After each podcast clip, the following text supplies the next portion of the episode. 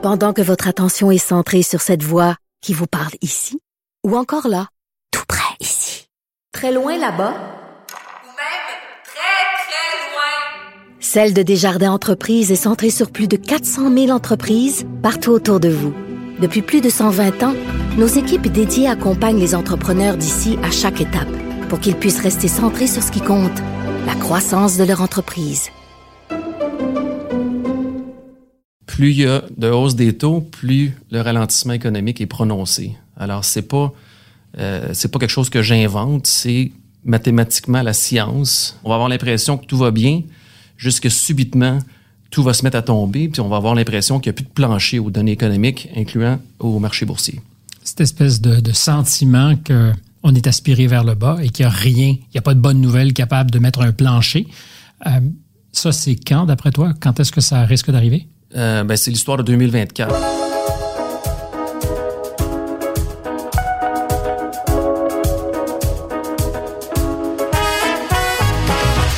Bonjour à tous et bienvenue à un nouveau numéro de Contact une fois encore cette semaine. Avant de vous présenter mon invité, je vous rappelle qu'il est important pour nous que vous vous abonniez à une de nos nombreuses chaînes que vous trouverez sur toutes les grandes plateformes, que ce soit Google Podcast, Spotify, Apple, YouTube, mais aujourd'hui aussi Odyssey et Rumble. S'il vous plaît, abonnez-vous, ça fait une très grosse différence. Vous pouvez aussi nous liker. Pour les algorithmes, c'est essentiellement ce qu'ils recherchent, votre affection, la preuve que vous nous écoutez. Et je vous assure que c'est pas pour mon bien personnel, mais pour la bonne suite des choses. Je vous le présente, mon invité, avec nous cette semaine. Donc, François Trahan, qui est un invité culte à contact. Il avait eu beaucoup d'impact en février dernier lors de son premier passage à notre podcast. Il est du petit groupe des prévisionnistes qui annonçait depuis plusieurs mois, peut-être même euh, plus que plusieurs mois, quelques, quelques temps, une année certainement, que nous serions au bord du précipice, sinon déjà en chute libre. François Trahan déteste l'expression soft landing, l'atterrissage en douceur promis à nos économies par les grands banquiers centraux. Il me parlait d'apocalypse économique pour l'année 2023. C'était l'année dernière. Le mot est resté, particulièrement au Québec. Euh, François est prévisionniste, a été prévisionniste aussi, économiste pour certaines des plus grandes banques de Wall Street et il dirige maintenant sa propre société d'analyse. François Trahan, une fois encore, euh, ben, bienvenue à bord. Merci. Merci, c'est toujours un plaisir que. Est-ce qu'on va se tutoyer ou on va se voyer? Oui, oui, on peut se tutoyer. La dernière fois, c'est comme ça que ça a fini, donc tutoyons-nous. Euh, est-ce que tu gardes la même opinion que tu avais, très colorée, des banquiers centraux, particulièrement de ceux qui dirigent la Fed, mais peut-être aussi on pourrait parler de la Banque du Canada? Euh, c'est assez, je disais, coloré comme expression. Oui, tout à fait. je vais choisir mes mots, mais oui, oui, absolument. Il faut choisir ses mots? Ben, j'essaie d'être, euh, j'essaie d'être un peu plus poli. Ou politiquement correct? Euh, rarement. Parce que tu disais des gens de la Fed, pour ceux qui ne nous auraient pas entendus l'an dernier, euh, qu'ils étaient carrément incompétents ou l'avaient été à ce jour. Oui. Mais c'est aussi, je te dirais que c'est un peu l'historique euh, de la Fed des 20 dernières années. Ils ont fait beaucoup d'erreurs et ils ont tendance à sous-estimer les, les, les, coupes de taux que l'économie a besoin et à, à sous-estimer la hausse des taux que l'économie a besoin. Et l'impact que ces hausses peuvent avoir, évidemment.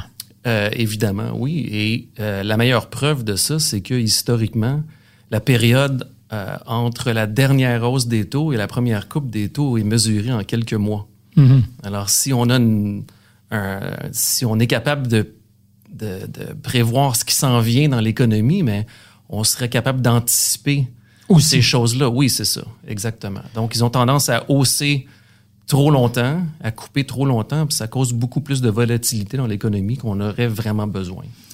La première fois qu'on s'est parlé officiellement, c'était pas au podcast, à mon émission Le Monde à l'envers, et tu parlais d'une possible année 2023 apocalyptique. Ça pourrait être 2024, je t'en tiens pas rigueur, mais à ce jour, c'est pas encore l'apocalypse. Et je sais qu'il y a des gens, quand je leur ai dit, ah, je parle avec François, qui m'ont dit, ouais, mais là, il avait dit que ce serait la fin du monde, puis c'est pas arrivé. Oui, pour clarifier, dans ma tête à moi, c'était jamais 2023, c'était le cycle.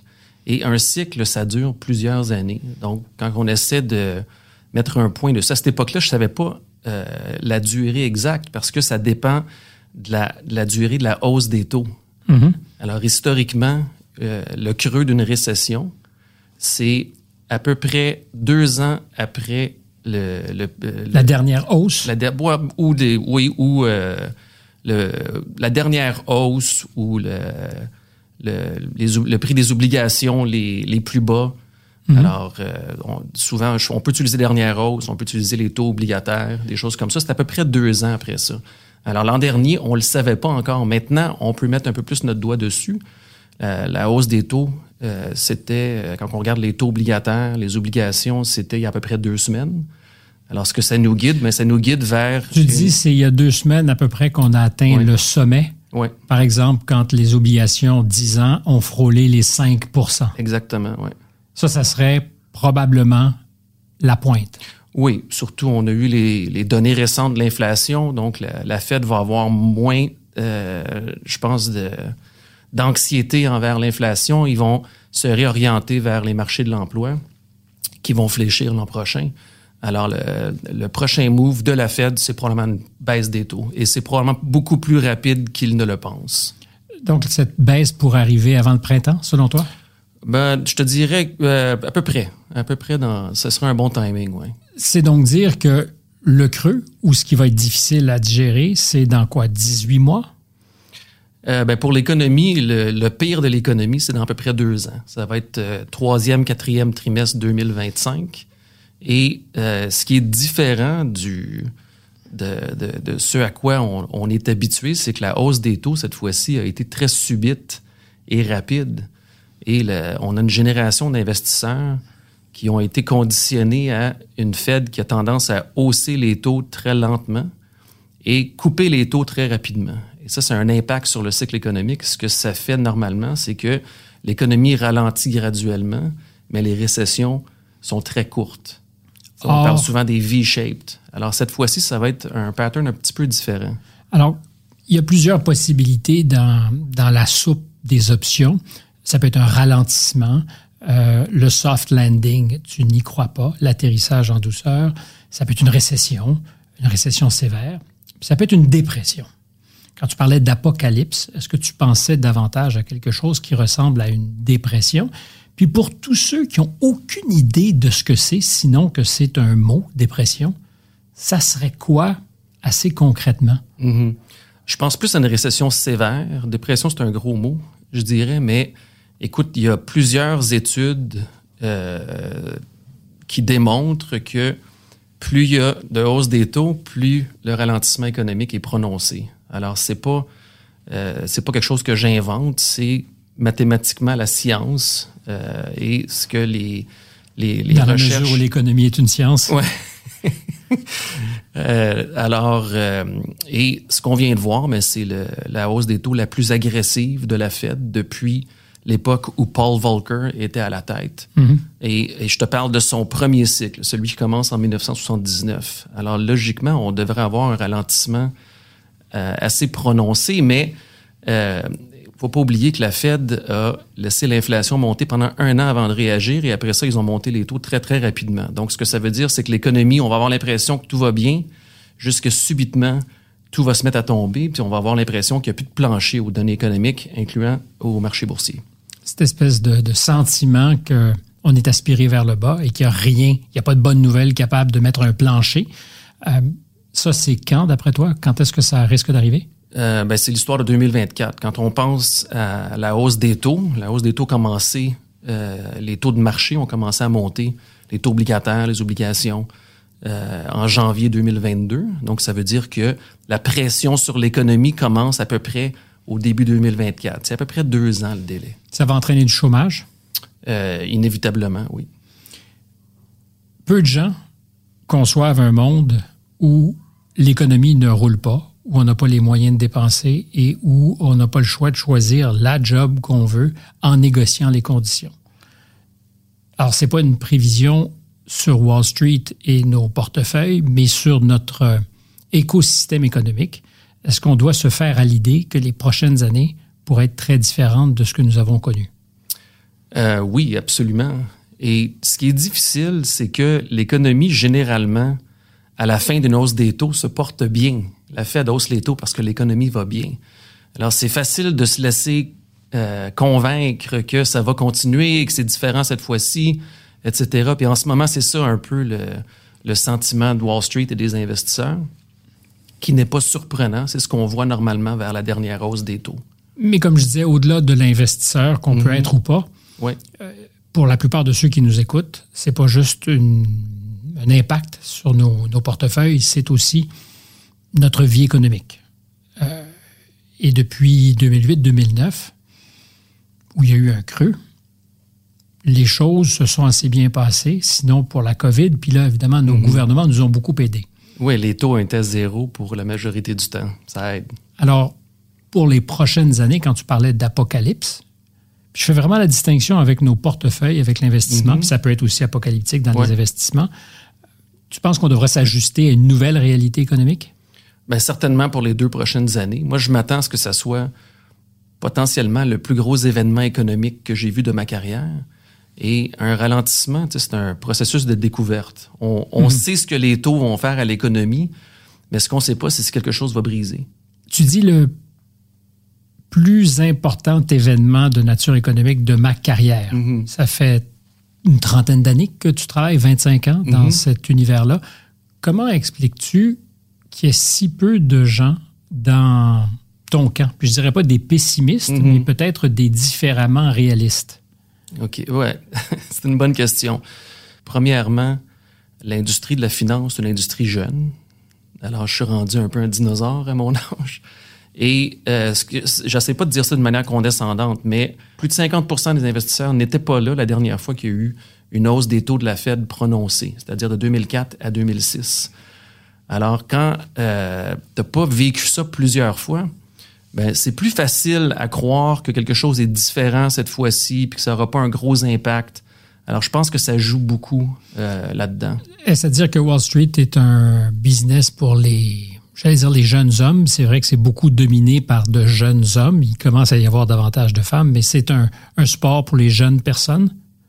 Oui, je, je te dirais que même, euh, je me souviens plus jeune dans ma carrière, les, les analystes, euh, je me souviens quand j'étais à Bear Stearns, ils visaient tous de travailler jusqu'à vers 40 ans environ. Puis après ça, aller faire quelque chose d'un peu plus facile. Parce que les heures sont difficiles, on voyage beaucoup, etc. Beaucoup C'est de stress. compétitif. Oui, beaucoup de stress.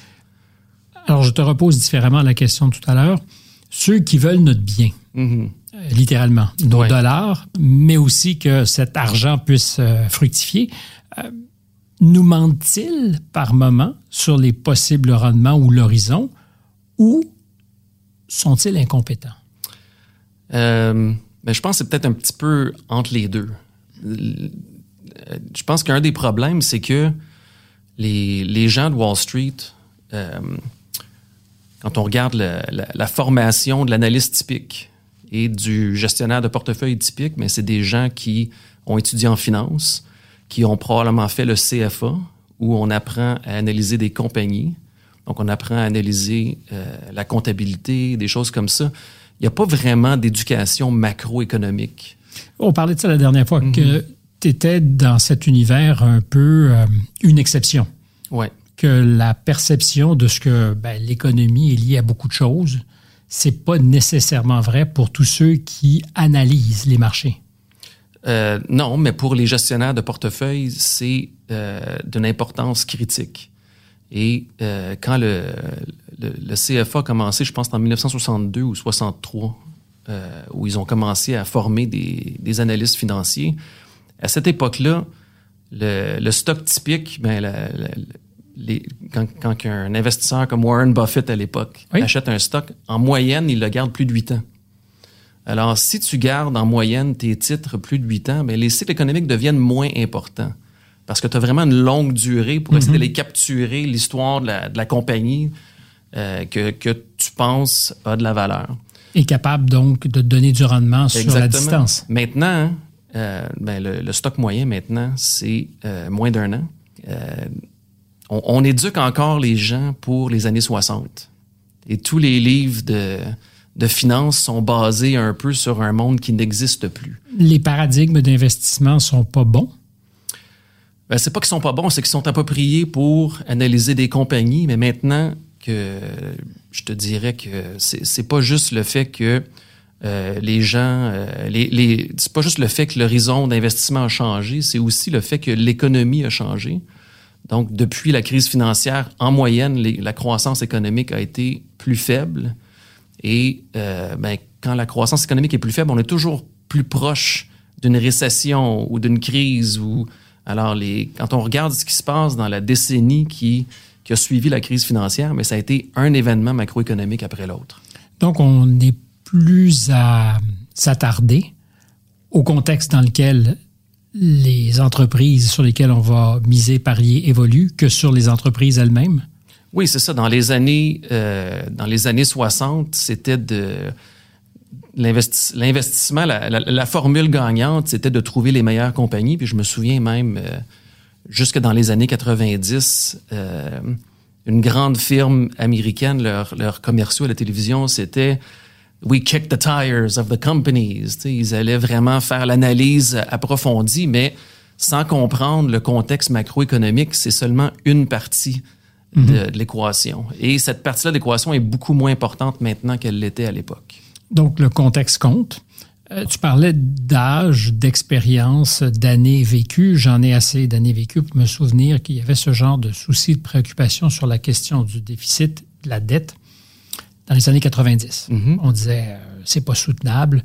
Puis éventuellement, à la faveur d'un autre cycle économique, à l'époque où M. Clinton était là, ah ben, non seulement pas de déficit, mais des surplus dans deux ans, ouais. pendant deux ans. Et là, pff, c'était euh, tout était ouvert.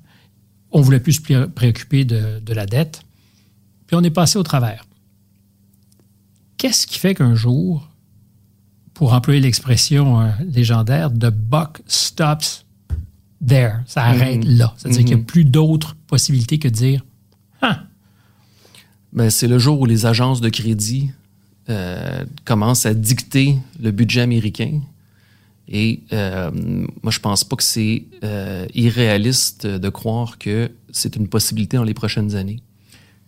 que la souveraineté Oui, Des je te dirais que c'est pas très différent de ce que le Canada a vécu au début des années 90. C'est qu'à un moment donné, c'est pas nécessairement quelque- un débat qui se passe dans les journaux, mais qui euh, arrive euh, derrière scène quand même. Les agences de crédit vont dire si vous si votre déficit est X, on va vous décoter, ça va vous coûter plus pour financer votre dette. Alors vous pouvez soit couper ou continuer à dépenser, mais à chaque Exactement. fois que vous allez le faire, ça va vous coûter de plus en plus cher. Et c'est de l'argent donc qu'on n'est pas capable de redistribuer aux citoyens. Pire, c'est qu'on doit l'enlever, le confisquer Oui, aux en ce citoyens. moment, le- le- les intérêts sur la dette américaine, pour la première fois depuis très longtemps, représentent une plus grosse dépense que les dépenses militaires. Le financement de la dette américaine, en termes annuels, donc, Payer les intérêts sur les obligations, oui. c'est supérieur au budget du Pentagone. Oui, ça a dépassé un trillion cette année. 1000 milliards de dollars. Mhm. Mais justement, je reviens à ma question. Quand tu dis ça a marché à 100 milliards, ça a marché à 500 milliards, 1000 milliards, ah, on continue. Dans le fond, qui va nous arrêter? Mhm. Comment on, on dit, OK, abat tes cartes sur table? Ben, quand l'économie va bien, ces choses-là, euh, on n'a jamais de gros problèmes. Je te dirais que c'est la même chose, en fait, dans le marché boursier. Euh, quand on regarde, euh, il n'y a pas de compagnies qui se font décoter dans une, une expansion économique. C'est tout le temps dans les ralentissements qu'on voit les, les décotes. Et quand on regarde, en fait, il y a des, des modèles de, de ce qu'on appelle de credit rating, Oui. donc qui nous permet de euh, d'avoir une idée de euh, la, cote que telle ou telle compagnie devrait avoir, oui. Et la composante numéro un dans ces modèles-là, ben, c'est la dette, c'est le niveau d'endettement. Et euh, historiquement, c'est très facile à démontrer que la majorité des décotes arrivent dans un ralentissement économique. Alors, je te repose à nouveau la Je question. peux, je peux rajouter une chose. Oui, oui, Et tout ce, à qui, fait. ce qui est terrifiant parce ce qui s'en vient, c'est que le, le déficit est énorme, mais le déficit ne fait que exploser dans un ralentissement économique parce que les dépenses du gouvernement augmentent et les revenus baissent d'une manière simultanée. Alors, d'entrer dans un ralentissement comme ça, avec un déficit de presque 7 c'est c'est terrifiant. Alors, tu dis terrifiant parce que dans ta boule de cristal, les choses semblent bien alignées, tu les comprends. je sais que tu ne peux pas présumer de ce qui se passe dans la tête de tous les citoyens, que ce soit au Canada ou aux États-Unis, mais j'ai par moment le sentiment que l'inquiétude n'existe pas. Que pour la plupart des gens, c'est bar open. Mhm. Je dis pas qu'il n'y a pas des gens qui souffrent pas. Ouais. Il n'y a pas des gens qui n'ont pas de la difficulté à arriver. Il y en a plein, on en entend. Oui, l'inflation a joué un gros rôle là-dedans. Oui. On peut dire merci aux banquiers centraux. D'avoir laissé rouler l'inflation. Mhm. Ah, Explique-moi, parce que ça me semble pervers. J'essaie d'être gentil. là. Mais concrètement, ce que ça signifie, c'est quoi? C'est qu'on a Ben, mis à mal euh, la santé financière des, des Américains, des citoyens? Ben oui, Powell, euh, n'im- n'importe quel prédécesseur de Powell aurait commencé à hausser les taux au printemps de 2021. Lui, il a décidé de dire que l'inflation était transitoire parce qu'il était meilleur que tout le monde. Tu sais que c'est un avocat de formation, c'est pas un économiste de formation, mais comprend l'économie mieux que tout le monde, supposément. Est-ce qu'il a cet ascendant personnel, tu penses? Parce qu'il n'est pas seul, évidemment, aux manettes. Non, mais c'est le boss pareil. Et euh, écoute, ce que je peux te dire, c'est que euh, jusqu'à ce moment-là, dans ma carrière, Yellen, Bernanke, Alan Greenspan, on- ils étaient prévisibles. On savait que si l'inflation montait, ils étaient pour hausser les taux. Alors, ça a pris un haut de 40 ans dans l'inflation avant qu'ils finalement y réagissent. Et euh, la réalité, c'est qu'il a encore sa job. Il s'est à peine excusé. Mais euh, c'est la population qui souffre de ça. L'inflation, c'est une taxe sur la consommation, puis surtout pour les gens à faible revenu. Alors, il y a des conséquences sociales énormes à ça. Puis c'est ça, t'essaies de me faire fâcher. Là. Je te, Non, je te vois tout, venir, pas. mais euh, je trouve ça frustrant, honnêtement. Je ne sais pas de te faire fâcher. La question au départ, puis je suis content que tu l'aies soulevée parce qu'il y a une question de responsabilité et apparemment, il n'y en a aucune. Euh, mais c'était comment expliquer donc qu'il y ait si peu, c'est l'impression que j'ai, Mhm, de préparation à ce qui pourrait être un grand choc. mhm. Comment expliquer qu'on soit encore à, à dépenser tous azimuts? Dernier trimestre, une croissance du produit intérieur brut de 4,7, mais tu me disais, ça peut être revisé ou révisé à la Ça, ça va être révisé plusieurs fois. Mais ça reste que ça donne l'impression, évidemment, que Oui, mais tout fonctionne super mais bien. il faut se souvenir que l'économie est supposée être en croissance forte à la fin d'un taux de hausse de la Fed. Ça, c'est le normal. Tu comprends? La Fed hausse parce que l'économie est forte. Alors, faut pas se laisser, faut, faut, faut pas se laisser, faut pas croire que ça va continuer éternellement juste parce que l'économie va bien. Ça, c'est regarder dans le rétroviseur. Au, au même titre que on nous met en garde à l'occasion contre la tentation d'investir quand dans un bear market, ce que nous sommes peut-être en train de traverser, il y a des hausses subites. Par exemple, si j'avais écouté euh, le podcast euh, Contact en février, j'aurais dit je vends tout. Parce que, sincèrement, j'ai confiance en Trahan, puis il annonce le pire. Puis je l'aurais probablement regretté le 30 juillet. Parce que je Ah, me serais ben dit, oui. Mais on s'en reparlera au printemps 2025. Quand le cycle sera terminé, on pourra juger de si c'était un, bon commentaire ou pas. Tu me demandais un peu plus tôt qu'est-ce qui fait que les gens sont positifs ou négatifs? Pour les investisseurs, c'est les bénéfices des compagnies. Dès que les bénéfices commencent à tourner, subitement, tout le monde devient négatif et ils pensent juste aux problèmes. Tant que les bénéfices sont à la hausse, ils pensent juste aux opportunités. Alors, c'est euh, c'est là que la- le- ce qu'on appelle le behavioral finance est le plus important. Mais en fait, ce que j'avais bien compris, c'est que quand tu es économiste en chef ou quand tu es prévisionniste pour une grande banque, tu as plutôt intérêt à avoir en général des lunettes roses. Oui. Et même, euh, écoute, je te- y- y- y- à, à certaines places, tu n'as pas le choix. C'est-à-dire que tu n'as pas de job si tu n'as pas des lunettes roses? Ben, ils vont trouver un nouveau stratège si euh, s'ils aiment pas le, le chiffre que tu proposes. Ouais. Hein? Le chiffre que tu proposes doit Ouais. correspondre. Ben, qui va être euh, ton. Où, où tu penses que le marché va terminer l'année? Alors, si c'est pas assez optimiste, ben, ils vont trouver quelqu'un d'autre. qui va être plus optimiste. Exactement, oui. C'est pas une façon, euh, je dirais, juste d'évaluer le réel et le risque.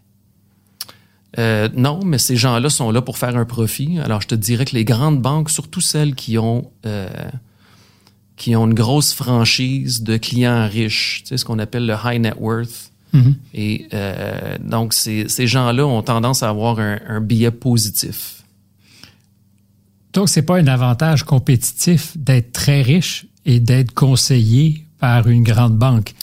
Ça dépend du banquier, mais euh, si on suit le stratège, ouais, c'est ça. Ça peut être difficile, ouais. Euh, pourtant, on sait que ça peut arriver des moments plus, plus difficiles. Euh, Si c'est le pire moment euh, ou la pire crise économique que tu auras à traverser, vivre en 2024, 2025, euh, parce qu'on parle beaucoup des États-Unis, ça ne peut pas laisser le reste du monde indifférent.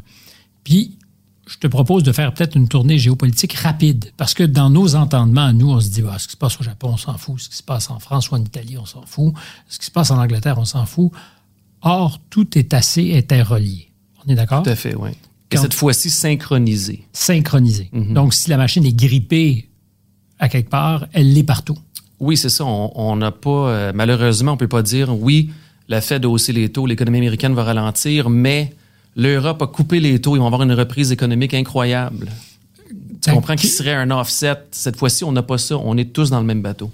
Mais tu disais de Powell qu'il était un avocat. Donc, c'était une manière de dire qu'il était peut-être pas compétent pour faire ce qu'il fait. Ce sont tes mots, pas les miens. Exactement. Mais pour ceux qui t'auront vu le 10 ans, il y avait, semble-t-il, quelque chose comme un genre de jugement qui était prononcé euh, à la Banque du Canada, à la Banque du Japon, euh, à la Banque centrale européenne. Est-ce qu'on est aussi où ils sont euh, dirigés par des gens qui sont d'une compétence relative? Écoute, il y a. Oui, il y en a qui sont meilleurs que d'autres. OK? Mais euh, le problème, selon moi, puis je, ris un peu de Powell parce qu'il est euh, avocat et non économiste, mais même les, banquiers qui sont économistes sont pas nécessairement meilleurs. Alors, je suis économiste de formation, je peux, je peux te le dire. Écoute, la, formation en, économie, euh, ce que ça nous enseigne, la formation classique, ça nous enseigne à analyser tout ce que moi j'appelle qui est dans le rétroviseur. Donc, les économistes sont excellents pour dire le PIB au dernier trimestre a fait ci parce que c'est telle partie qui est en croissance, blablabla, les inventaires, excellent. Analyser l'inflation qui a été euh, du mois dernier, excellent. Mais euh, l'économiste typique n'est pas formé pour analyser ce qui s'en vient. Et ça m'a pris longtemps à comprendre pourquoi moi j'avais ce talent-là, alors que la majorité de mes collègues ne l'avaient pas. Et ça, je te dirais que la, la source de ça, ben, c'est que, premièrement, j'ai eu une formation à l'Université de Montréal, qui est un programme quantitatif économique, un peu comme l'Université de Chicago. Et euh, j'ai fait beaucoup d'économétrie. La majorité des économistes n'en font pas du tout. En fait, quelqu'un m'a envoyé une étude euh, qui a été faite il y a une dizaine d'années qui analyse le, le curriculum de toutes les universités américaines de, en, en sciences économiques. Et 76% des programmes n'offrent même pas un cours d'économétrie. Alors, les économistes sont bons pour le rétroviseur, Pour prédire le passé. pour, pré- ben, pour expliquer le passé et non pour prédire le futur. Et ce sont les gens qui produisent la recherche dans les grandes banques de Wall Street, ce sont les gens qui travaillent dans les banques centrales. Je peux te donner deux études euh, récentes qui confirment ce que je viens de te dire. C'est-à-dire, Euh, ben, une de 2017 qui a été faite par la, la banque, euh, la, la Reserve Bank de San Francisco, donc une des 12 banques régionales de la Fed, dont toutes les banques régionales publient de la recherche, et ils ont fait une étude sur le- les prévisions de la Fed historiques. Ils ont conclu que la Fed n'était pas bonne. À prévoir ce qui allait s'en venir. Oui, j'aurais pu te le dire, là, mais c'est eux qui ont fait ça en 2017. Et ce qui est fâchant, c'est qu'il n'est rien arrivé par rapport à ça. Tu comprends ce Ils que sont je pas plus efficaces. Ils Ben, ils prennent n'ont pas fait un task force pour essayer de comprendre qu'est-ce qu'on pourrait faire mieux, pourquoi est-ce qu'on est, pourquoi est-ce qu'on a de la misère à voir le futur, etc.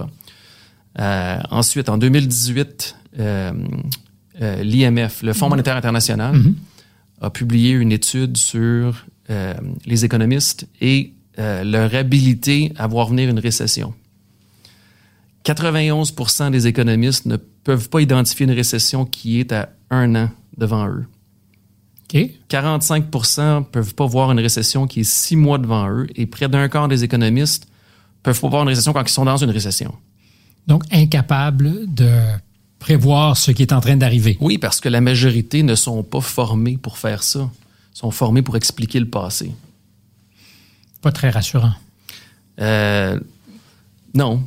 Mais en même temps, on, écoute, on, on, apprend, on sait que le rôle de la macro est plus important que simplement analyser les compagnies parce que le monde a changé. Et je te dirais que c'est la même chose. La macro, c'est euh, ça veut dire différentes choses pour différentes personnes, mais euh, quand je pense à ce que moi j'aurais pu faire de différent dans, dans, dans, ma carrière, dans mon éducation, j'aurais fait plus de psychologie et j'aurais fait plus d'économétrie. Parce qu'aujourd'hui, les marchés sont psychologiquement atteints par des espèces de maladies collectives. Ça ah non, ça, je pense qu'ils l'ont toujours été. Tu sais, quand on, quand on pense que euh, il y a eu des bulles spéculatives. Mhm. depuis toujours. Oui, depuis en fait tulipes. les tulipes euh, en, en, en, 1630 quelques en Hollande. Et euh, il y a des bulles spéculatives. L'élément commun de toutes ces bulles spéculatives c'est l'être humain. Alors, je pense que l'être humain a toujours été émotif quand vient le temps des investissements. Mais je l'ai peut-être sous-estimé jusqu'à aujourd'hui. Mais je pense que, oui, et pas juste moi, je pense que la manière dont on éduque les gens dans l'industrie, on sous-estime euh, cet effet-là. Mais une chose. Tu sais, le, behavioral finance est considéré un peu controversé. Euh, il y a des prix Nobel qui ont été remis à des économistes oui. Euh, qui se sont intéressés justement à ce que nos comportements ne peuvent pas être isolés de l'économie qu'on prévoit et qu'on vit. il y a des prix Nobel qui ont été donnés à des économistes qui ont dit exactement l'opposé. Euh, je pense que c'est à 12 ans d'espace, en fait. Euh, Donc, il y a des cycles? Euh, non, je pense qu'il y a plus un débat. Je me permets d'interrompre l'interview quelques instants pour vous demander une fois encore, s'il vous plaît, de manifester votre amour ou votre intérêt pour ce que nous faisons en nous likant, en nous aimant, en vous abonnant à nos chaînes, que ce soit sur Apple, sur Spotify, YouTube. C'est important. Ce n'est pas pour moi, c'est pour le référencement et faire en sorte que nous puissions continuer à vivre. Mais la question des cycles m'intéresse parce que c'est une des choses dont on se parlait euh, avant que tu arrives ici pour euh, l'enregistrement. On sous-estime que dans nos existences, tout ou à peu près tout est cyclique. Euh, on pourrait partir de la journée avec le lever du soleil le coucher du soleil, les saisons, et puis aussi en finance des cycles, des courts, des très courts, des moyens, puis des très longs. Or, toutes les personnes qui sont aux affaires, que ce soit à nous vendre des actions ou à analyser l'économie, n'ont pas traversé tous les cycles.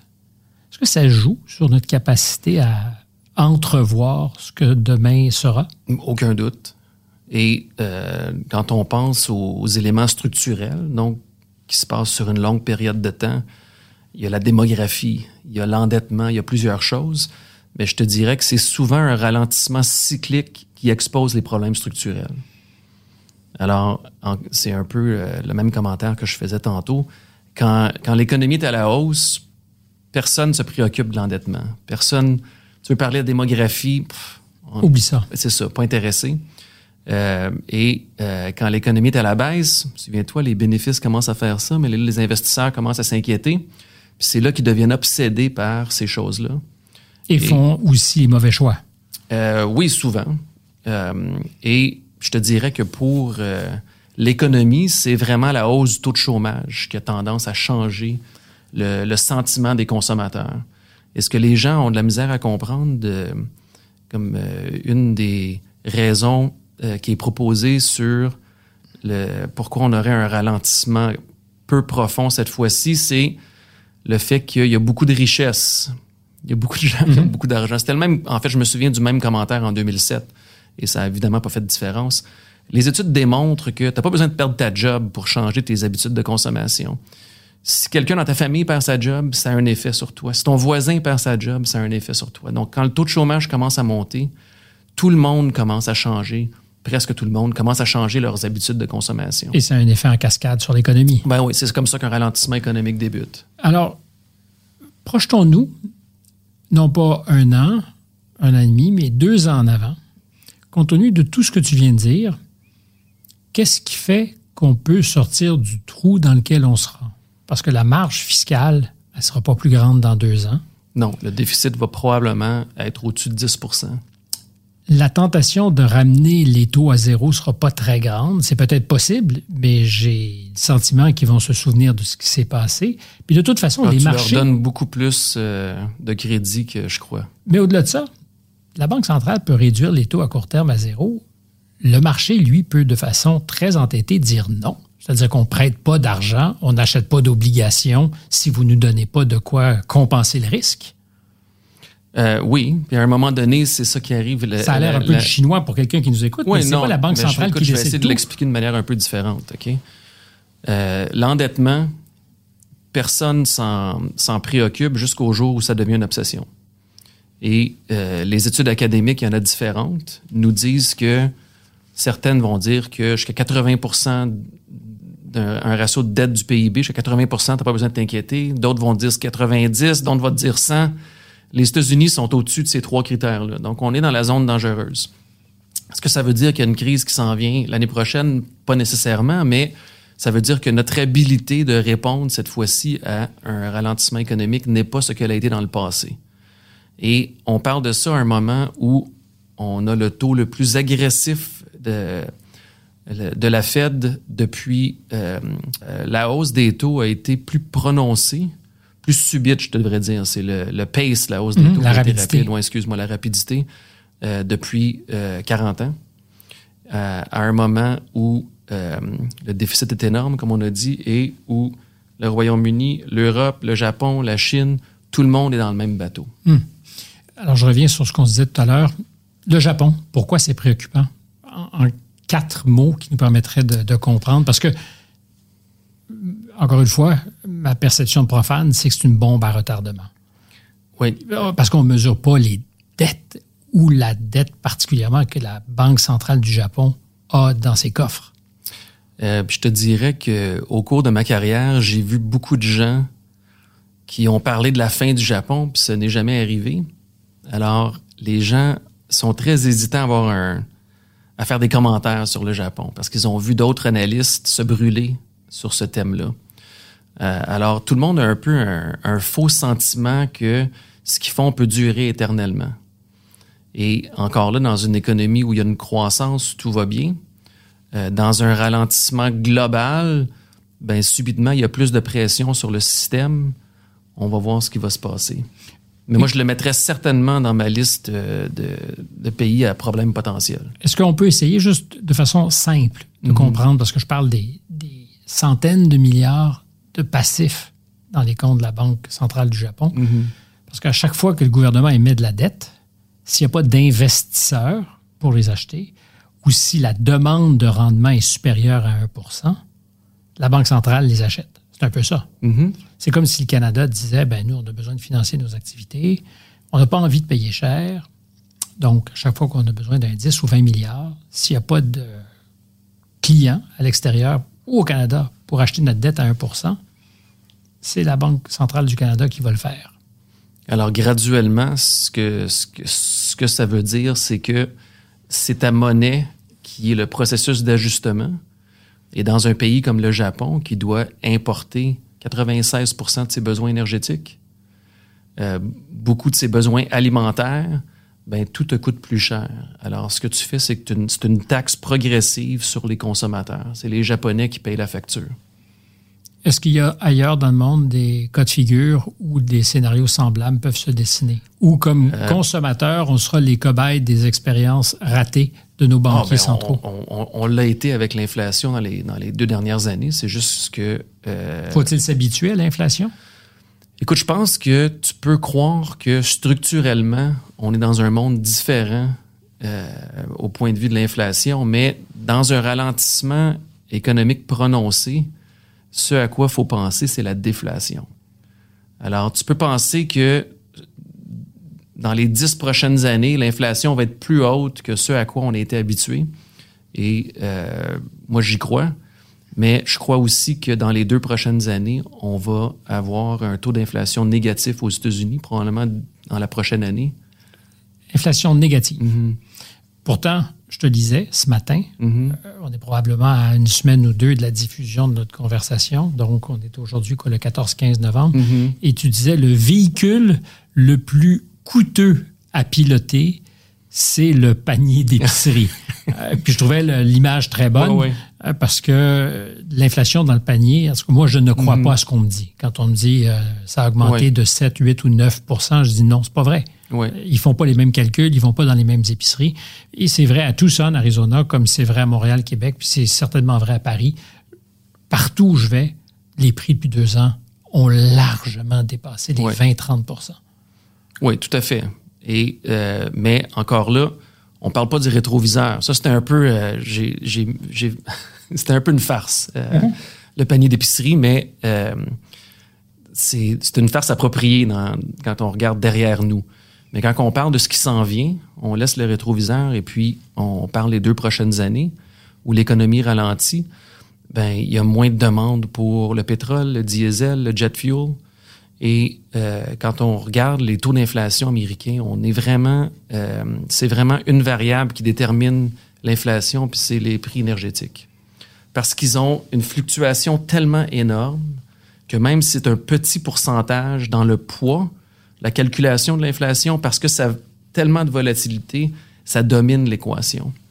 Alors, si le pétrole descend à 50 le baril, mais le CPI américain est négatif. Donc l'inflation, effectivement, sera. C'est une déflation. Ouais, c'est ça. Ça- C'est temporaire, selon moi, mais euh, c'est dans, dans un ralentissement économique profond, surtout un qui est synchronisé à travers le monde. Euh, c'est, c'est, je- ça, ça me surprendrait pas du tout. Est-ce que tes clients, Et des je suis persuadé que les médias vont embarquer là-dessus, puis là, ça va être la déflation, puis la peur, nanana, nanana, alors que c'est simplement un phénomène cyclique. ils courent probablement, selon toi, un an ou deux. Oui, c'est ça. Le, le temps peut-être qu'on on redonne de l'oxygène à nos économies. Oui, la Fed va couper les taux l'année prochaine, et puis... euh, Beaucoup?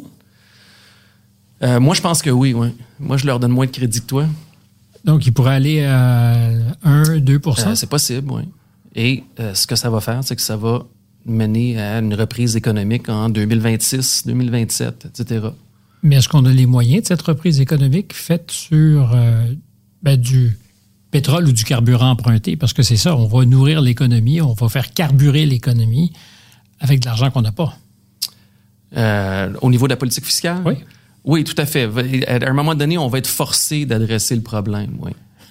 Et en, en ce moment, il n'y a pas beaucoup d'appétit politique pour ça aux États-Unis, mais j'ai l'impression que ça va changer radicalement. J'allais te poser tout à l'instant la question, en fait, est-ce qu'il arrive que tes clients te demandent de dépasser tes prévisions strictement économiques et de, de réfléchir à ce que ça signifie pour le monde, les sociétés dans lesquelles on vit?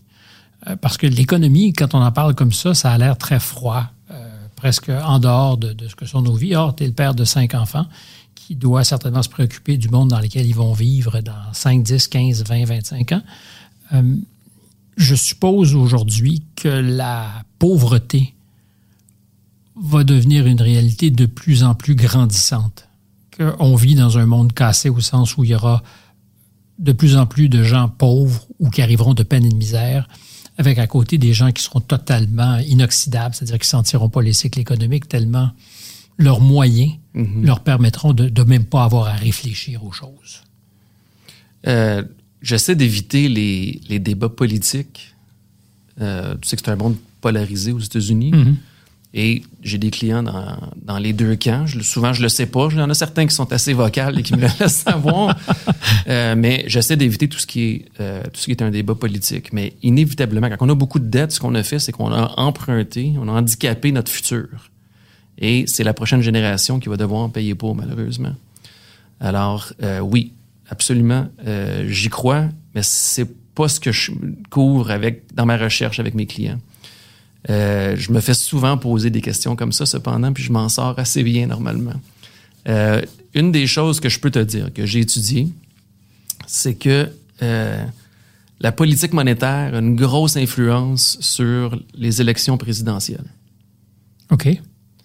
Donc, euh, je vais te donner deux exemples. Euh, le, le- le- le premier président Bush, donc, qui est élu en 88 et euh, donc qui est inauguré en janvier 89. Eh bien, à un moment où la Fed avait haussé les taux, ses premiers deux ans, c'est une récession et il a été président un terme. Euh, président Obama, inauguré en janvier 2009, alors que la Fed avait coupé les taux à zéro, ils avaient fait TARP, ils avaient fait plein, plein, plein de, Ouais. de, de- de politiques alternatives. Et en mars 2009, subitement, les indices précurseurs commencent à monter, le marché boursier part en peur et les gens appelaient ça le Obama Rally. Ça n'avait rien à faire avec Obama, ça avait à faire avec des décisions qui avaient été prises à la Fed euh, une année ou deux plus tôt, mais il a bénéficié de ça et ça lui a donné un élan pour son premier terme qui a certainement aidé à le faire élire une deuxième fois. Alors, euh, Si on suit la logique, c'est ça. on est à 12 mois des présidentielles. Ouais. Où le taux de chômage va être euh, beaucoup plus élevé, probablement 5 plus, et euh, en chemin pour plus haut que ça. Alors, ça va être. euh, le déficit à ce moment-là va être plus élevé qu'il ne l'est maintenant. Donc, selon moi, va devenir un, va devenir un élément politique, qu'on le veuille ou non. L'administration précédente n'était pas très bonne sur le déficit non plus, je te dirais, là, mais. euh, alors, ça a une grosse influence. Qu'est-ce qui fait que tu es aujourd'hui capable de prendre ce genre de risque de parole? Dans un monde où tout le monde est timide, tout le monde fait très attention? Moi, je me souviens très bien, après notre conversation du mois de février, j'ai eu beaucoup, beaucoup de commentaires qui euh, étaient à peu près tous à l'effet qu'ils n'avaient jamais entendu quelqu'un qui avait vécu Wall Street, le rêve de Wall Street, être aussi candide sur la réalité. C'est-à-dire, j'allais dire le mensonge, mais c'est peut-être pas le mensonge. En tout cas, c'est le fait que les règles ne sont pas celles qu'on imagine. Ouais. Ben, je travaille à mon compte. Et euh, j'aurais pas pu avoir cette conversation-là, là, 10 ans ou 20 ans. Euh, je me souviens même mes années où j'étais à Bear Stearns, j'avais un agent qui venait avec moi à toutes mes rencontres avec les médias tout le temps. Un agent qui surveillait ce que tu allais dire? qui est une ancienne productrice de CNBC. En fait, euh, quand j'ai commencé, c'est la première personne que j'ai rencontrée. C'était pas mes collègues, c'était euh, bonjour, je suis ton agent. Voici media training la semaine prochaine avant que tu commences. Et euh, à cette époque-là, je pense qu'il fallait que je fasse trois apparitions dans les médias par semaine. Alors, c'est tout elle qui coordonnait ça, mais Pour maintenir l'image de la banque? oui, c'est ça, parce que quand on est stratège, on est un peu le, la- le- le visage de, de l'institution. Et euh, ce que j'avais le droit de dire était assez régimenté. Alors, j'aurais pas pu avoir cette conversation-là, là, euh, une dizaine d'années ou une vingtaine d'années, certainement. Euh, maintenant, je travaille euh, plus par plaisir qu'autre chose. Et euh, puis de pouvoir dire ce que je veux, ben, premièrement, C'est ce que je pense. oui, ce que je pense. Euh, puis des fois, je dis des choses que j'ai pas besoin de dire, je te dirais. Euh, puis je me le fais rappeler assez rapidement par mes clients, mais euh, Comme quoi? ben, quand je fais des commentaires, euh, écoute, même ce que je viens de dire sur la politique monétaire et les élections présidentielles, c'est factuel. Je peux te le démontrer, mais C'est pas un secret, donc? non, ben, c'est pas pour moi. Mais quand j'en parle, ben j'ai des, j'ai des clients qui sont impliqués dans la politique et dans le Parti démocrate. Eux n'aiment pas ça parce qu'ils n'aiment pas la conclusion que tu as compris rapidement par rapport aux, élections qui s'en viennent. Et euh, j'ai, dans mon analyse du marché, j'ai pas besoin de faire ces commentaires-là.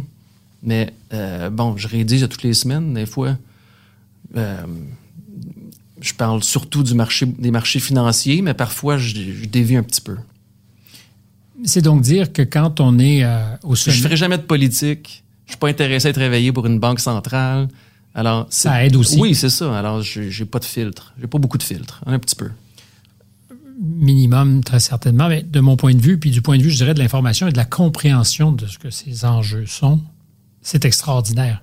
Parce que rares sont ceux qui acceptent de juste un peu lever le voile pour qu'on comprenne. Puis moi, je pense que comme citoyen, on a tous intérêt à ne pas être dupe, puis à comprendre ce qu'est la réalité. Or, on ne nous dit pas nécessairement ce que sont les choses telles qu'elles le sont.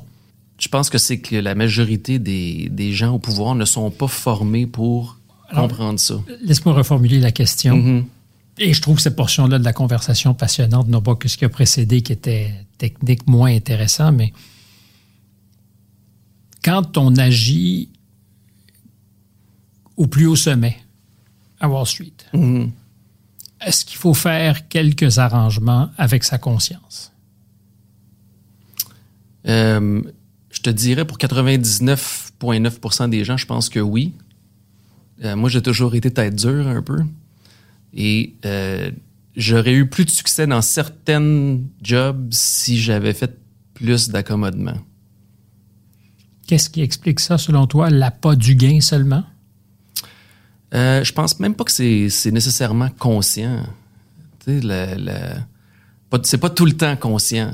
Mais tu sais, en bout de ligne, euh, tu sais, quelqu'un qui est stratège, puis euh, qui se fait dire, euh, écoute, on n'aime pas ton analyse, est-ce que tu peux regarder tes chiffres, puis pense à sa nouvelle maison, puis ses enfants qui, qui veulent aller au college, puis tout ça. Tu sais, c'est pas nécessairement conscient pour tout le monde. Euh, en tout cas, j'ai, je sais pas, c'est... euh, C'est assez clair. oui, oui, oui. C'est un casino. L'économie boursière, Euh, non, c'est pas un c'est pas un, un casino, mais je te dirais qu'il y a beaucoup d'investisseurs qui sont des grands gamblers également. euh, non, c'est pas un casino. Écoute, ça- parce qu'on essaie de nous faire croire vais- oui, mais regarde, que le- c'est une science exacte. C'est que si tu fais bien tes devoirs, si tu es attentif, si tu étudies tes affaires, tu vas t'enrichir. Et un jour, ben, tu n'auras plus besoin de travailler parce que tu auras fait en sorte que tes investissements, consciemment et consciencieusement faits, auront rapporté. Or, ça fait 40 ans que je m'occupe de mes affaires. Mhm. Je suis peut-être vraiment incompétent et ça se peut. Mais je pogne des serpents des fois, puis je me dis, j'ai jamais vu venir ça, puis j'ai l'impression qu'on m'a pas dit tout à fait Mhm. la vérité. Euh, écoute, euh, je vais te donner deux, deux réponses à ça. Alors, le, le, le Conference Board aux États-Unis, qui est un peu l'organisme qui, euh, qui est l'arbitre des données économiques. C'est eux qui vont te dire euh, telle donnée est un indice précurseur, telle donnée est un indice coïncident, etc. Euh, quand ils ont créé le Leading Economic Index, donc l'indice euh, précurseur, il y a 10 composantes dedans. Ils ont créé ça en 1937. Ils ont testé 400 quelques variables. Ils ont mis le S&P 500 dans leur indice. Et il est là depuis 1937. Il y a seulement trois variables qui ont toffé la run, si tu veux. Parce que périodiquement, ils Change. révisent. Oui, c'est ça. Puis il y a des... Ton économie change. Il y a certaines... euh, Des ingrédients que tu oui, c'est ça. À l'époque, ils regardaient euh, le nombre de wagons avec euh, du fer dedans. là. Des choses comme ça qui maintenant ne sont plus appropriées pour l'économie, mais le S&P 500, il est là depuis ce moment-là. Si tu regardes le rendement du S&P 500, c'est comme ça qu'ils le mettent. Donc, euh, le S&P, le niveau du S&P par rapport à où il était il y a un an, c'est ça l'indice précurseur qu'ils utilisent. Et tu regardes ça avec le taux de rendement du PIB, tu l'avances de six mois, ça marche depuis quasiment 100 ans. Alors, il y a une composante qui est facile, mais on n'est pas éduqué là-dedans. Je je on Mais en a parlé la dernière fois. simple, Peut-être trop simple. Euh, c'est, je sais pas si c'est trop simple, mais euh, C'est parce qu'on se résout pas à l'idée que c'est peut-être en faisant le moins de mouvements possible et en se concentrant sur vraiment des choses toutes simples qu'on va réussir à y arriver. Ouais, mais je pense que c'est l'historique aussi. Tu sais, ça, ça revient un peu à ce qu'on disait un peu plus tôt, à euh, comment les analystes financiers sont formés à analyser des compagnies et non le marché boursier. Tu sais, les gens regardent Warren Buffett qui, lui, ne fait pas de macro, mais il achète une compagnie et puis il, il la garde 20 ans. Alors, il n'y a pas besoin de faire de macro. Tu comprends ce que je veux dire? Mais le nombre d'investisseurs qui font ça, Ouais, On n'a pas tous les mains dans le moteur de la compagnie comme Warren Buffett a les moyens de le faire. Non, et il y a peu de gens qui sont prêts à euh, mettre de l'argent dans un fonds pour 20 ans. Tu comprends? Je te dirais que je peux compter le nombre de clients que j'ai institutionnels qui ont un taux d'horizon qui est 4 ans et plus. Il y en, il y en a peut-être 4-5 qui restent aux États-Unis. C'est drôle, tu parles de Warren Buffett, puis cette espèce de légende, puis je me dis jusqu'à quel point elle n'est pas aussi fabriquée comme ton discours était contrôlé Ouais. par cet agent de communication Mhm. qui travaillait avec toi. Ouais. Ouais. Euh, écoute, mais pour chaque Warren Buffett, il y a 1000 gestionnaires qui n'ont pas réussi. Mais le point que je voulais faire, c'est que euh, les gens écoutent Warren Buffett puis ils se disent ah ben ce qu'il faut faire, c'est d'acheter des bonnes compagnies. Tu comprends? Alors ça a une influence sur comment ils investissent parce qu'ils voient une personne qui a eu beaucoup de succès, même s'il investissait dans les années 60, dans un monde complètement différent d'aujourd'hui. Oui, mais moi, je me souviens, je ne sais pas si on a eu cette conversation, mais euh, c'était juste avant la pandémie. Warren Buffett, qui était très investi dans les compagnies aériennes, disait J'ai aucun souci parce que euh, le monde va continuer à voyager très, très, très longtemps. C'était quelques jours après le début de la grande panique. Or, il vendait ses actions de compagnies aériennes pendant qu'il disait qu'il professait qu'il avait une confiance absolue. On appelle ça talking your book. Et c'est- très commun. là. Je te dirais que je le blâmerais pas pour ça parce Non, mais que je le blâme pas. 90% des gens que tu vois à la télévision, c'est ça qu'ils font. là. C'est-à-dire qu'ils disent une chose et en font une autre. Ou ils disent euh, tu dois absolument acheter tel stock parce qu'ils viennent de l'acheter puis ils essaient de le pomper. là. Alors c'est c'est- c'est- ça c'est pas euh, pour moi c'est pas c'est pas choquant du tout. là. Qu'est-ce qui serait plus choquant? Oh, on va regarder ça. Sans nommer personne, sans nommer personne, en fait, dans, Ouais. dans les pratiques. Euh, ben écoute, euh, de- dans les pratiques des gestionnaires institutionnels, Oui. ben, il y a euh, il y a beaucoup de, de écoute les, les gros gestionnaires, les gens qui génèrent beaucoup de commissions ont un meilleur accès à des IPOs. Euh, alors, je te dirais que l'allocation des IPOs c'est faite beaucoup d'une manière politique à Initial l'interne. Public Offering. Ouais, c'est ça. Donc, une compagnie qui va, qui va être, qui va, qui vient publique. Et euh, comme investisseur institutionnel, tu peux acheter le titre à 40 l'action. Puis quand il va ouvrir, il va monter à 100 Tu comprends? Alors, c'est un peu un cadeau que tu fais à tes clients et euh, il y a certains gestionnaires qui ont des allocations beaucoup plus élevées. Moi, je trouve ça un peu choquant. Parce que ces gestionnaires ont mieux joué le jeu aussi. Oui, c'est ça, exactement. Donc, ils sont récompensés et par extension, leurs bons clients le seront aussi. Exactement. Je reviens à la question du casino. Quand tu n'es pas initié Mhm. Aux statistiques du casino, Mhm. et c'est ce qui fait que ça marche, tu dis, moi, j'ai la martingale gagnante, j'ai la recette, ou je suis chanceux aujourd'hui. Mhm. Or, c'est le casino qui est toujours chanceux. Euh, ben je, écoute, je te, je te, je te parle d'une d'une chose que je sais qui est, qui est commune, mais ça arrive pas. euh, c'est pas Non, quelque mais en chose fait, qui arrive que, à tous les jours. ce que je me dis, c'est qu'au total, dans, dans cette logique boursière, Mhm. Il y a des gens qui gagnent tout le temps. C'est ceux qui nous vendent des titres. Euh, oui, c'est un bon point. Écoute, les, les- je pense qu'un un investisseur a deux choix. Tu peux t'éduquer, et c'est un long processus, ou euh, ce que tu peux faire, c'est dire, OK, je vais euh, suivre un, un- un portefeuille typique qui est X obligations, X actions, tu sais, ce que les planificateurs financiers font. Ça a l'air ennuyant, mais c'est pas si bête que ça. Euh, ben, quand on pense sur une longue période de temps, c'est non. Alors, François Trahan, ton fils ou ta fille, t'en as cinq. Euh, il y en a certains qui, j'imagine, se préparent à gagner leur vie, viennent te voir en disant François, euh, c'est ton business, tu fais ça depuis 40 ans, je te demande de me transférer, tu sais, la petite pépite de connaissance qui fait la différence. Pas Mhm. comment fonctionne la vie, mais là, moi, je vais investir. Si tu avais un ou deux conseils à me donner. Euh, OK. Alors, euh, ben écoute, euh, deux choses. Un, c'est de comprendre le concept que. Il y, y en a des concepts qui sont faciles à comprendre. C'est juste qu'ils ne sont pas populaires nécessairement, mais de comprendre le concept que le marché boursier est un indice précurseur de l'économie. Juste admettre ça, c'est un gros pas dans la bonne direction parce que subitement, tu viens de comprendre que si tu peux analyser les cycles économiques, et c'est pas. C'est à la portée de beaucoup de gens là, de faire ça.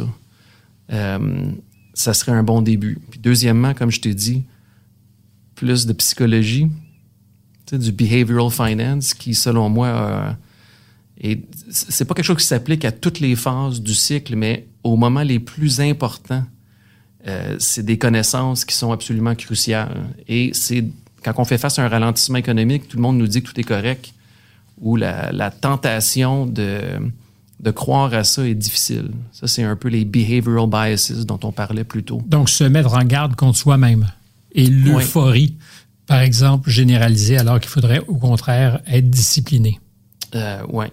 Et euh, je sais pas à quel point dans ma carrière j'ai j'ai eu un sentiment un peu de liberté, mais c'est quand j'ai vraiment compris que euh, j'avais une connaissance des cycles économiques, puis c'était vraiment, je peux faire des erreurs, mais au moins je comprenais le concept. Tu comprends? Il faut toujours le mettre en contexte parce que tous les cycles ont des, des caractéristiques uniques.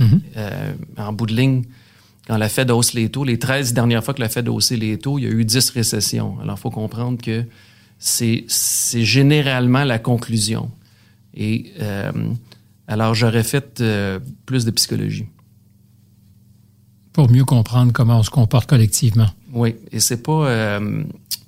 Il y, a, il y a un peu une compétition entre les économistes et les psychologues. Hein. C'est pas euh, deux mondes qui euh, se fréquentent beaucoup.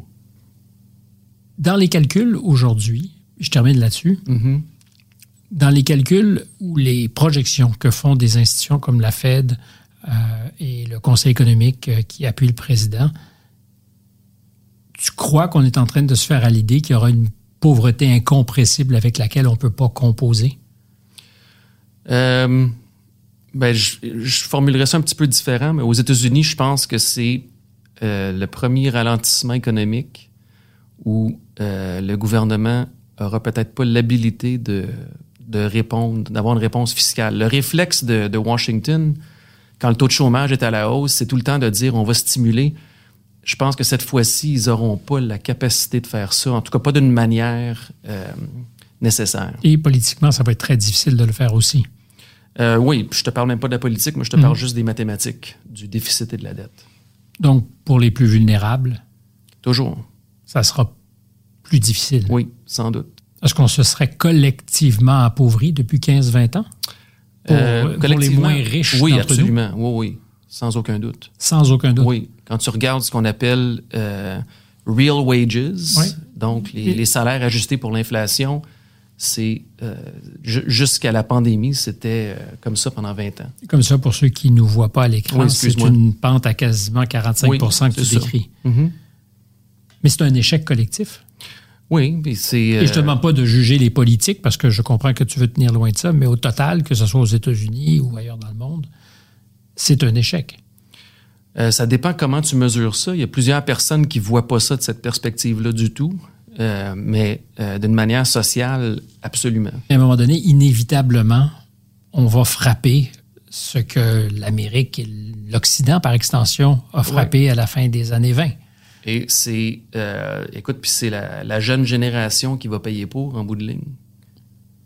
Est-ce que les considérations géopolitiques ont de l'impact dans tes calculs? Parce que le monde est aussi en ébullition, guerre en Ukraine, qui coûte de l'argent au Trésor américain, puis semble y avoir aucune limite à ce qu'on est prêt à investir. La guerre euh, à Gaza, euh, avec là aussi les Américains qui sont prêts à investir beaucoup. Est-ce que c'est un élément important dans les calculs que tu fais? Oui, mais peut-être pas de la causalité euh, que tu imagines. Et ce qui est facile à démontrer historiquement, c'est que les périodes inflationnistes et les ralentissements économiques mènent à des conflits. Alors, c'est un environnement macroéconomique qui est prône à des guerres, à des conflits. Euh, alors, un vient avec l'autre. C'est Donc, il y, a, un- il y a intéressant. il y a un feedback loop, mais... euh, Donc, les conflits mhm, peuvent être induits par un contexte économique, qu'on soit conscient ou non. tout à fait. Parce que il me semble que des guerres, ça a tendance à être inflationniste, non? Euh, oui, ben, parce que ça consomme euh, une, guerre mondiale, oui, ça dépend. Régional, pas tout le temps. Euh, de nos jours, euh, ça peut l'être parce que, euh, bon, quand on parle de, de, de- de- de métaux de base nécessaires comme le lithium, la production est concentrée à certains endroits. Alors, même un conflit régional peut avoir une implication sur euh, Tesla Oui. Et euh, les véhicules électriques. Euh, le conflit en Russie, ça a une inflation, euh, ça a un- une influence sur surtout le marché des fertilisants et donc l'alimentation. Ça, c'est difficile à voir comment ça va changer rapidement, mais c'est une partie de la composante. Puis comme je te disais tantôt, si le prix du baril de pétrole baisse, ça ne fera pas une différence dans le CPI américain. Il va être quand même à la baisse. Ça fait beaucoup de choses à considérer. C'est un beau métier que le tien. Euh, oui. Pourquoi la- le doute? Ou Ben, c'est plus le fun d'être. euh, écoute, c'est- toujours plus le fun d'être bullish, d'avoir euh, des baisses de taux. Mais quand, quand tu es justement bullish, tout le monde doit te croire parce qu'on dit, Hey, ce gars-là qui est capable de, de se faire des, peut-être pas des ennemis, mais certainement pas des amis en annonçant le pire, le jour où il est optimiste, on veut le croire. Ouais, je te dirais que j'ai 20 ans de données sur euh, la quantité de gens qui lisent mes rapports Et euh, quand je suis bullish, euh, il y a à peu près personne qui me lit. Parce que quand le marché commence à monter, subitement, c'est quel titre faut que j'achète? Alors là, les gens deviennent obsédés plus par les analystes qui seront recommandés les bonnes actions. Exactement. Qu'est-ce que j'achète comme titre financier? Qu'est-ce que j'achète comme titre technologique? Alors, euh, j'ai beaucoup plus d'attention dans un ralentissement économique, mais j'ai pas de joie là-dedans là, du tout. Là.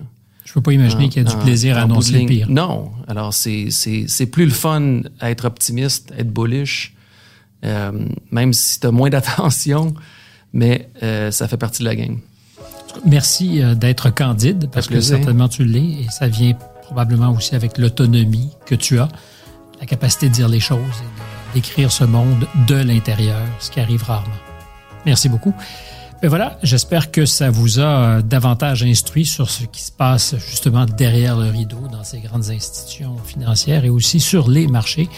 Stéphane Bureau au microphone, c'est Jeanne Croteau qui fait l'assemblage de l'émission, c'est Marianne Grenon qui est notre productrice et recherchiste. À très bientôt.